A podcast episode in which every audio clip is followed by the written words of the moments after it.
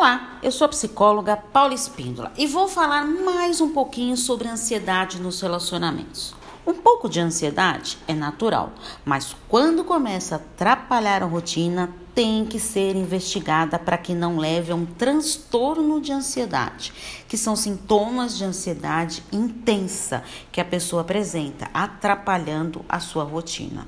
Esse transtorno apresenta alguns sintomas, como a insônia, depressão, sudorese, tensão muscular, dificuldade de respirar, palpitações no coração. É claro que você não quer passar por isso, não é verdade? Então, aqui vão algumas dicas para você controlar a ansiedade. Reconhecer a ansiedade desde o início.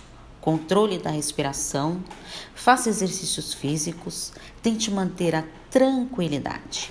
Preencha o tempo ocioso com atividades que lhe dê prazer.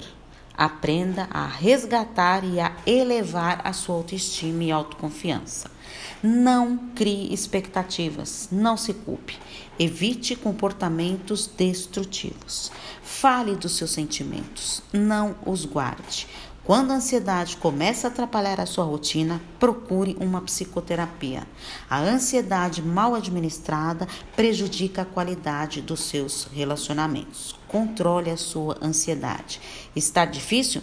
Estou à disposição para atendimentos online. É só enviar uma mensagem pelo meu WhatsApp no 11 9 8313 2371. Um grande abraço. Tchau, tchau.